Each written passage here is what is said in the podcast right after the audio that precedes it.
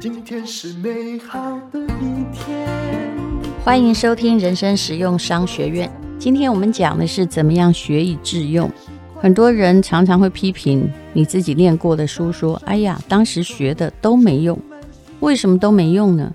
因为以前我们学的，比如说在大陆上，什么铁路到什么铁路可以从北平，也许到济南。哎，其实当时我考这个考得可好呢，我的脑袋里有一个铁路地图。不过话说回来，人家现在有高铁，你当时背的这些完全不管用。这就是花了很多时间在读没有用的知识啊。不过至少啊，我一向很会安慰自己，至少你会知道啊，这个北京到济南就不算那么远。济南并不是在真正的我们所认为的南方。那怎么样学以致用，其实是一个很重要的问题。那后来整个考试啊，课纲变来变去，真的能学以致用吗？其实我看也不见得，学以致用就是要靠你自己了。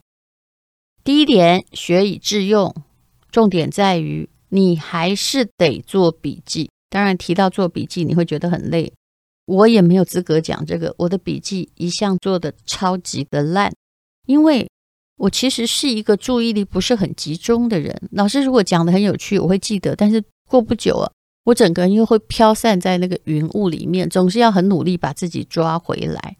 所以，其实，在课堂上，我有时候在觉得，我在课堂上到底学到了什么？其实，大部分学到的很多做人处事的道理，反而不从老师，而从同学。但是，问题在于，我考试还都考得不算太差。以前在大学的时候，其实我很不喜欢念法律。然后呢，这上课我没有办法好好专心做笔记，而且旁边的同学都非常优秀，字又很漂亮又整齐，又做得又快又好。那于是我就开始呢，非常注重我的人际关系，因为必须要到考试的时候，这些可爱的同学愿意把笔记借给我。我借过的笔记，男性、女性都有，你看他们多认真啊。后来我就发现了。就算呢，有时候我常翘课，在考试之前，只要好好的去念那些认真同学做的笔记，那么也还是会过的。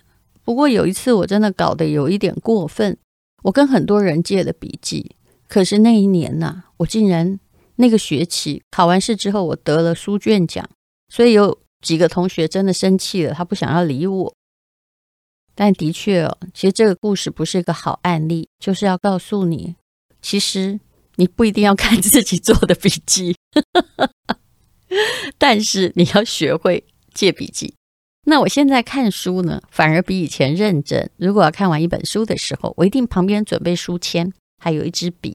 我肯定哦，会把书只要我看过就画得乱七八糟，因为重要的句子，这样以后你要重看一遍才找得到。那或者做上书签，比如说现在在写论文这一段，如果引文我可以用得到的，因为我们在做这个历史上会有很多考据，而且也要把每个专家你引用的观点或话在哪里要标得一清二楚，所以这时候要注重的不是书变得很整洁啊很白，而是我将来要找到它，不管它是在一个破烂的。书堆里，我也要找到那条资料，所以做笔记就变得很重要啊。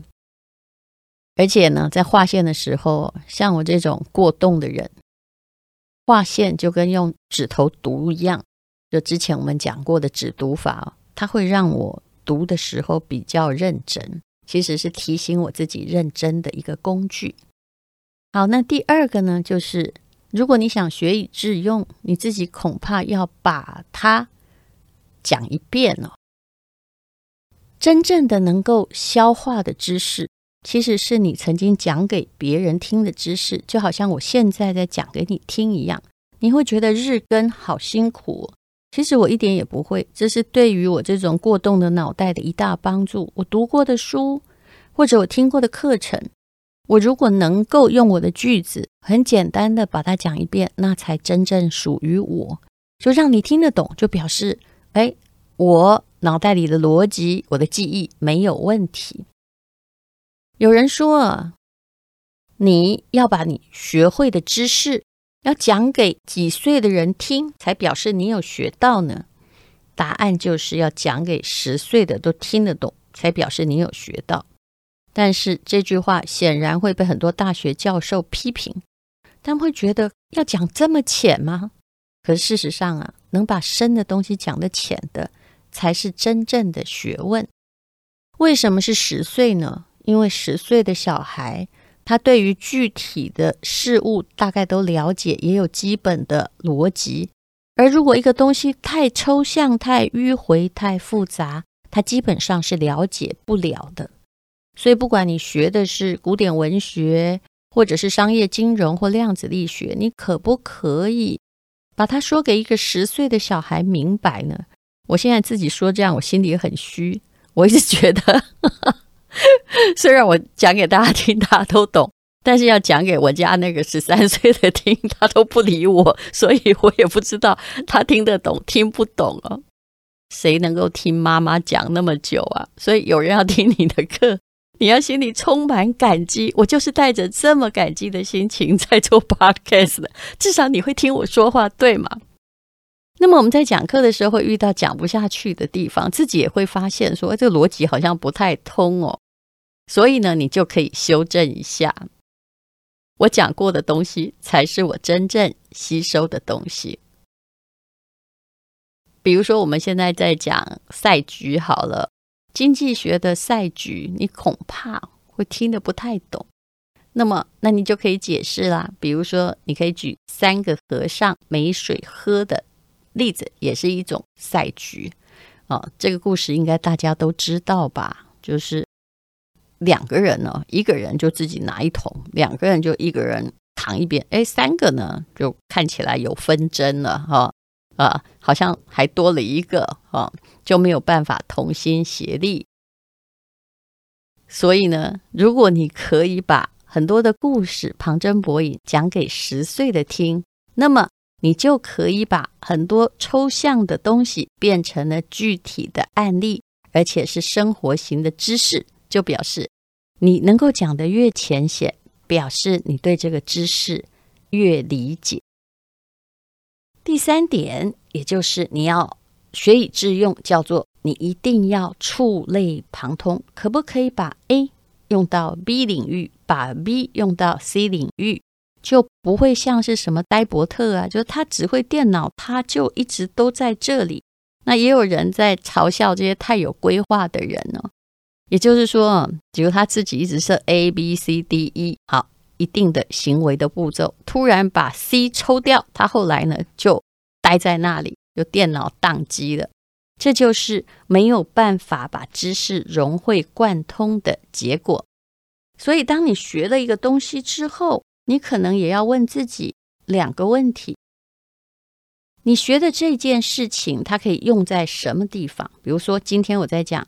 如何学以致用？那你什么地方你需要学以致用啊？啊，那也许你心里会有你的答案，你的答案可能跟我的答案不太一样哦。也许你可以把它用在，假设你是老师，你可以把它用在讲课上。那你可以叫你的小朋友们，哎，看，如果他一直不懂，那看他可不可以讲给另外的小朋友听。有时候我觉得。同学之间互相的讲述跟教导，甚至比老师在教学生有用的很多，因为他们是有用同样的年龄的语言在沟通的。你不妨试试看，是不是可以事半功倍？当你不断的在追问这个知识可以用在哪里的时候，其实实用的大门就打开了。那你就会想，哎，这个例子跟哪一个例子是相似的？下次我可以用在哪里呀？还有一个很好的重点是，你在运用这个知识的时候，有没有不能用的场景？也就是为这件事情去做反面的辩证。这样你就可以训练自己，不要成为一个人云亦云的人。因为大家也说嘛，尽信书不如无书。那这个知识在哪里可以用，在哪里不能用哦？所以你不只要举一反三去想可以用的地方，你也可以想一下不能用的地方。那么对于这个知识，你就会记得更牢了。第三件事情叫做。学以致用，一定有一个最后的提升的一招，叫做用。呃，很多人学的是大众传播，对不对？但是如果他没有真正去做，只学了一大堆理论，那他还是一个在梦想中不断画蓝图的人，却没有办法建筑出真正的房子。哎呀，我常常觉得很多大学教授后来来管媒体就是这个样子，他们自己没有用过，然后就一直用空中的楼阁来限制真正的媒体。其实有时候啊，你想要做 podcast 好了，你与其学了一大堆 podcast，如果你没有自己做的话，没有真正去实行的话，那么。所有的问题都是你想象出来的，你并不知道问题在哪里。这个就好像跟我们在说，我是从当爸爸之后才真正学会当爸爸的一样。你必须去操作，你恐怕呢就不要怕，你要让自己去看见实行之后有什么缺点。毕竟啊，人生不是想象来的，一定是在执行之中慢慢的。反省来了，所以啊，去执行、去试错是一个非常好的学以致用的方法。你不要等到觉得自己完全有把握、全对才出手。应该没有人会告诉自己说：“我一定要考一百分，我才要考试的吧？”你可以想象这个人的人生，就算他最后终于考了一百分，他有多失败，因为他永远就在一个啊同样那张考卷里面跟自己为难。所以，请你尽量的学，就是要用。只要学了可以用，那就是真正是你的东西。这叫做学以致用的重要步骤，总共就是这四个。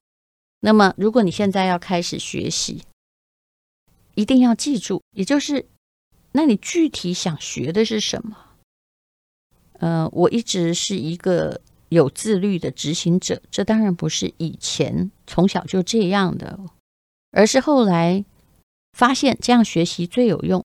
比如说这本书啊，我如果一天就很难读啊，我就会一天呢就叫自己，尤其有些论文真的难读，有都资料性的东西。可是啊，我必须要有基本概念，我就一天强迫自己念三十页，然后呢整理一个小小的笔记。其实，因为我笔记本常常丢掉，所以我都直接常常就写在我的书上面。那在书上面呢，就画上了各式各样的涂鸦。下次找到的时候，很妙的是，我真的会记住，哎，我要的那页资料到底在哪里？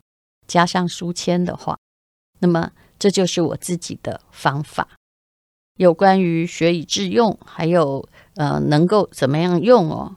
其实我还有一个挺不错的方法，比如说我家自己有一个书桌，那么我在我家的书桌的时候，我可能都在写论文，也就这个环境就给我写论文。那我自己在办公室还有个小书房，在那个地方呢，我会做别的事情，也就是也许我手上同时有论文。还有一个我自己的书或小说在进行，我在 A 做 A 的事，在 B 做 B 的事，这是一种现实的学习宫殿法，也就是你会很容易进入那个氛围，而且你要做的那两件事不会混淆。从前有人问一个禅师说：“你什么样叫做参禅跟悟道？”这禅师就说：“就是你吃饭的时候吃饭，睡觉的时候睡觉。”哎，大家说奇怪了，谁不是吃饭时在吃饭，睡觉时在睡觉呢？他说不是，一般人就是睡觉的时候想着吃饭，吃饭的时候想着睡觉，所以的脑袋很混杂。我尽量让自己做一件事情时就想一件事。你慢慢训练自己久了，你会发现你的跳跃很容易。比如说，当时我在主持节目的时候，我可能还欠人家稿子，一下来我要马上写，大概不要花三十秒。我就可以进入我的电脑里面，然后也许过了二十几分钟，人家又叫说录影啦，那我就再继续回去工作。这叫做场景的分门别类，对我是很有用啊。当然，如果你找不到，你也许会跟我说，你家这个空间很多嘛，哎，你也可以去外面的咖啡厅啊。在我连自己住处都没有的时候啊，我常常换咖啡厅写稿，不同的场景。有时候会给我不同的灵感，再加上喝咖啡总是要花钱的，对不对？你会觉得我花了这个钱，至少要对得起这杯咖啡，于是我就会写下去。一个人如果要训练自己，有非常多种方法，那你一定可以越训练越达到高效的学习。但如果你不训练自己，也有各种方法，那答案就是你可能一直踏到原地。那么人常常说要跳出舒适圈，其实这都说说而已，不容易。怎么样跳出舒适圈又不会让自己觉得太累呢？答案一定是要通过学习的。所以如果能够建立学习的非常好的习惯，用我们这几天讲的这些学习的方法，我觉得你应该也会成为一个喜欢学习的人。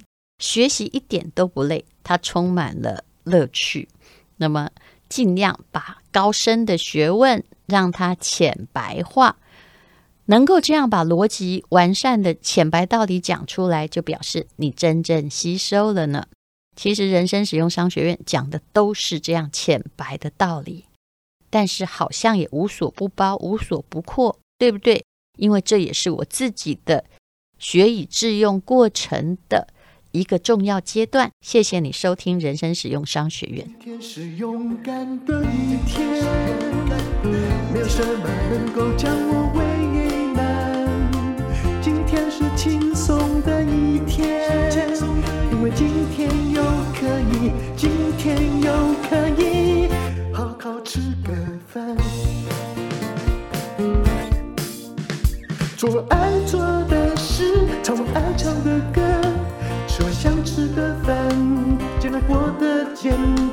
做爱做的事，唱我爱唱的歌。吃我想吃的饭，尽量